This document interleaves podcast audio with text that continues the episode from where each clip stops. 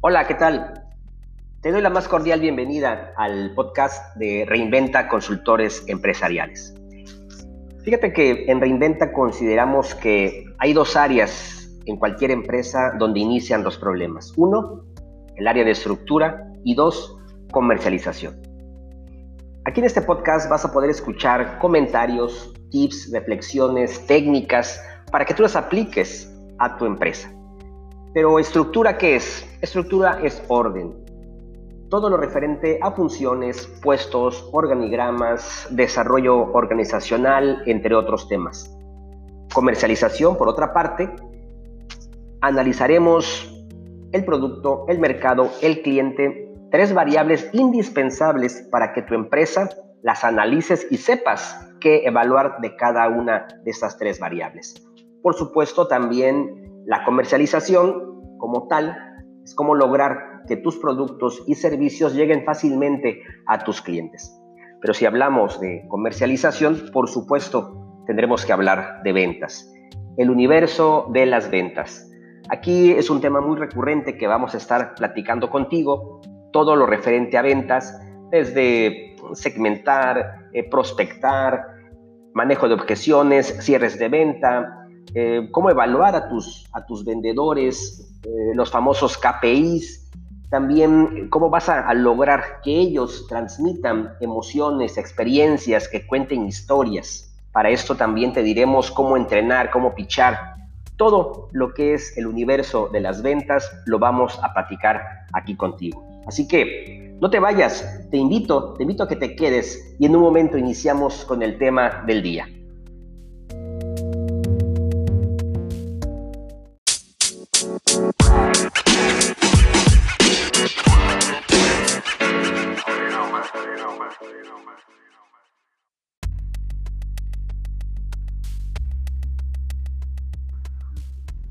¿Vender más o vender mejor? En nuestro trabajo de consultoría, algunos clientes tienen el siguiente cuestionamiento. Oye, ¿qué crees que sea mejor? ¿Vender más o vender mejor? Nos hemos topado con diferentes enfoques y muy seguramente el tuyo será una forma más de contestar. Para iniciar te podría decir que ambas premisas son adecuadas y dependerá de algunas variables que te voy a platicar. Mira, te pongo en contexto. Sin duda alguna, y como siempre lo escucharás por este medio, a todas las empresas le duele lo mismo. O dicho de otro modo, todas tienen los mismos problemas. Claro, ¿eh? Todo en proporción. ¿Y sabes por qué compartimos el mismo sentimiento? Porque tanto las micro, pequeñas, medianas y grandes empresas tenemos productos, servicios, clientes, eh, estamos dentro de un mercado, hay ventas, almacén, compras, recursos humanos, tecnología y personal, entre otros muchos que quizá se me hayan ido. Pero insisto, cada una en su perfecta y medida proporción. En lo que sí las empresas se diferencian es en su grado de madurez empresarial, en la forma que el emprendedor avanza hasta alcanzar que su empresa crezca. Y fíjate que por experiencias anteriores, uno de los puntos que demuestran que la empresa avanzará sobre bases firmes es cuando el dueño o los socios trabajan con la estructura organizacional desarrollando el talento de sus colaboradores, es cuando se automatizan procesos, logrando orden, control, mediciones, todo de manera conjunta, para ofrecer a los clientes experiencias unificadas.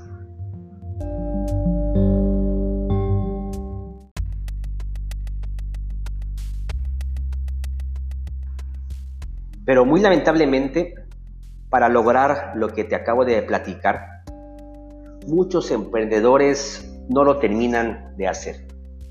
Y el problema se centra en las micro y pequeñas empresas. Es ahí donde nos cuesta mucho trabajo dar el gran salto. Y fíjate un dato, las micro, pequeñas y medianas empresas generan el 72% del empleo aquí en México. Sí, somos el motor de la economía mexicana. Por lo tanto, creo que este tema es muy importante para todos nosotros. Entonces, regresando a nuestra premisa, ¿qué será lo indicado? ¿Vender más o vender mejor? Y en verdad no es responder a la ligera o cómo te imaginas que sea lo indicado. Aquí no es de imaginarse, aquí es de datos duros y reales. Y la respuesta va a depender mucho y va a ser muy de acuerdo a los parámetros que tenga tu empresa de acuerdo a los lineamientos estructurales y de procesos y de acuerdo también, obviamente, a tu modelo de negocio. Te voy a platicar cinco factores para lograr vender más, pero también vender mejor. Permíteme aclararte también algo, algo muy importante. Tenemos que imaginarnos que tú ya conoces tu embudo de ventas, que haces un gran trabajo en redes sociales logrando tráfico, leads, engagement, etc. Y llegamos al punto de las conversiones cuando el prospecto toca tu puerta física o en línea, en ese embudo. ¿Qué hacer ahí? Entonces, el gran reto de las micro y pequeñas empresas es lograr profesionalizar, estandarizar procesos de acuerdo a tu modelo de negocio. Por lo tanto, Número uno, identifica tus procesos de venta. ¿Y qué es esto? Es conocer dónde está tu cliente, cuál es tu mercado, qué satisface tu producto o servicio. Es segmentar y cómo, prospectar, cuándo, dónde, comunicar a quién, por qué, a través de qué canal. De acuerdo al comportamiento de tu chopper, cuándo es el momento de atenderlo y cobijarlo y cuándo es el momento de venderle. Cuando tú identificas tu proceso de venta, podrás tomar decisiones. Y te pongo un ejemplo, un ejemplo clásico y básico de todas las empresas. Las ventas no se están dando o las ventas van a la baja. ¿Qué hacemos? Quizá lo primero que se nos puede ocurrir es ir sobre los vendedores, entre otras cosas. Pero si tú no conoces cómo es tu cadena de valor no tienes identificados esos puntos críticos. Y si tú no conoces tus procesos de venta, hacia dónde va a ser tu acción de corrección. Cuando tú identificas tu proceso de atención, tu proceso de venta, tu cadena de valor, podrás tomar decisiones, porque sobre eso trabajarás para corregir. Entonces, cuando tú lo identificas, dónde está ese punto álgido, ahora será medir, será controlar. Y es ahí donde entra nuestro segundo punto, nuestro segundo factor. Controla a través de KPIs, que son indicadores claves de desempeño. ¿Para qué nos van a ayudar? Pues nos ayudan a medir el rendimiento de un proceso, cualquiera que éste sea, dentro de tu empresa. Los KPIs son funcionales para diversos procesos, pero en este momento que estamos hablando de venta, podemos encontrar diversos indicadores claves de desempeño. Uno muy básico en nuestro embudo de venta, las conversiones. ¿Cuánto tráfico genero? ¿Cuántas ventas estoy logrando? ¿Cuánto estoy invirtiendo? ¿Cuánto es mi retorno de inversión? Entre otros muchos. Pero también puedes checar y medir clientes insatisfechos, puedes medir cuántos presupuestos estoy dando contra cuántas ventas estoy cerrando entre otros. Recuerda que los KPIs, los indicadores claves de desempeño, son claves. No podemos estar midiendo todas las cosas. Y también debes recordar lo siguiente, que lo no medido es no controlado. Trabaja y controla a través de KPIs.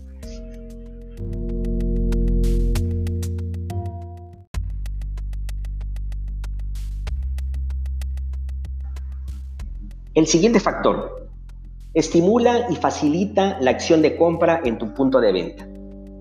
El tema de comercialización. Tan fácil como lograr que tu producto y servicio llegue fácil y oportuno a tu cliente final. Hoy todo lo queremos rápido, ¿eh?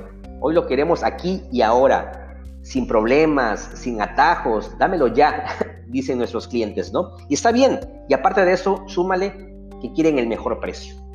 Si vendes en línea, que tus páginas sean muy visuales, amenas, amigables, con la información adecuada y que motiven a la acción. Fíjate que hay unos elementos básicos que la América Digital manda. Que tengas página web, posicionamiento, que tengas redes sociales, la que mejor te convenga, tus aplicaciones de mensajería, blogs, videoblogs, correos, en fin, tú tendrás que identificar cuál es lo que mejor te conviene según tu modelo de negocio. Pero obviamente que esto ayude a facilitar la compra. Por el otro lado, si vendes en piso de venta, entramos a los temas de trade marketing, merchandising, material pop. ¿Y esto qué es? Simplemente es aumentar la demanda de tu producto en el punto de venta. Es desde mapear tu piso de venta, identificando esas áreas calientes en tu piso, en tu mostrador, en tu pasillo, mejorando las condiciones físicas de tu producto, como la ubicación, la rotación de tus productos, presentaciones activas, activaciones, lo que se le llama BTL. Pero tienes que recordar algo, ya sea en línea o en piso de venta, a todos, a todos nos encanta nos traten bien nos traten, aparte de bien, bonito, ¿no? Por lo tanto, entramos al siguiente factor. Crean un protocolo de atención y venta. Fíjate una cosa, ¿sabes que el 85% de la pérdida de clientes por un mal servicio es evitable? Entonces creo que hay que tomar mucho, mucha atención en lo que te estoy mencionando. Desde cómo textean al responder, ¿Qué tan rápido contestan las personas que responden? Cuando voy a un piso de venta, eh, ¿cómo, me, ¿cómo me saludan? ¿Cómo me atienden? ¿Cómo es su lenguaje corporal? Recuerda una cosa también, una cosa es lo que dices y cómo lo dices es otra. ¿Cómo está trabajando tu equipo de atención y ventas? Entonces, debes de crear este proceso para ofrecer experiencias unificadas. Recuerda que atender y vender es un binomio inseparable. Por tal, tu equipo debe transmitir sutilmente emociones, pero también debe cerrar la venta. Eso nunca lo olvides. Y el último factor, como dice Stephen Covey en su libro de los siete hábitos de la gente altamente efectiva, afila la sierra. Tómate un tiempo para analizar todo lo que te acabo, lo que te acabo de mencionar. Que no te apresure, que no te domine la operación de tu negocio. Créeme que cuando estamos en el trabajo, queremos vender, que queremos salir en la calle, queremos publicar, pero esto es una estrategia y tenemos que volver y sentarnos a trabajar con esto. Tú eres el director y nadie lo hará por ti. Recuerda que quieras o no quieras, te guste o no te guste, tendrás que hacerlo. Quizá lo puedas saltar y pasen tiempo y no lo hagas, pero ¿sabes qué? En algún momento te, tendrás que regresar y hacerlo. Así que, ¿por qué no lo hacemos bien a la primera vez? Un último dato. El 70% de las decisiones de compra se realizan en el punto de venta.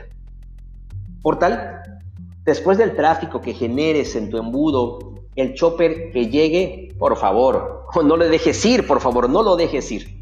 Entonces, identifica tu proceso de venta, controla a través de indicadores de desempeño, estimula y facilita la acción de compra, eh, crea el protocolo de atención y afila la sierra. ¿Y todo para qué?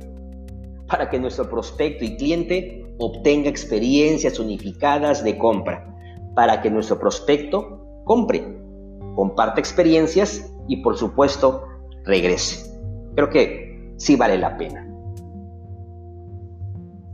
Recuerda que si consideras que esta información le puede servir a alguien para su empresa, te pido por favor que lo compartas. Ambos te lo vamos a agradecer.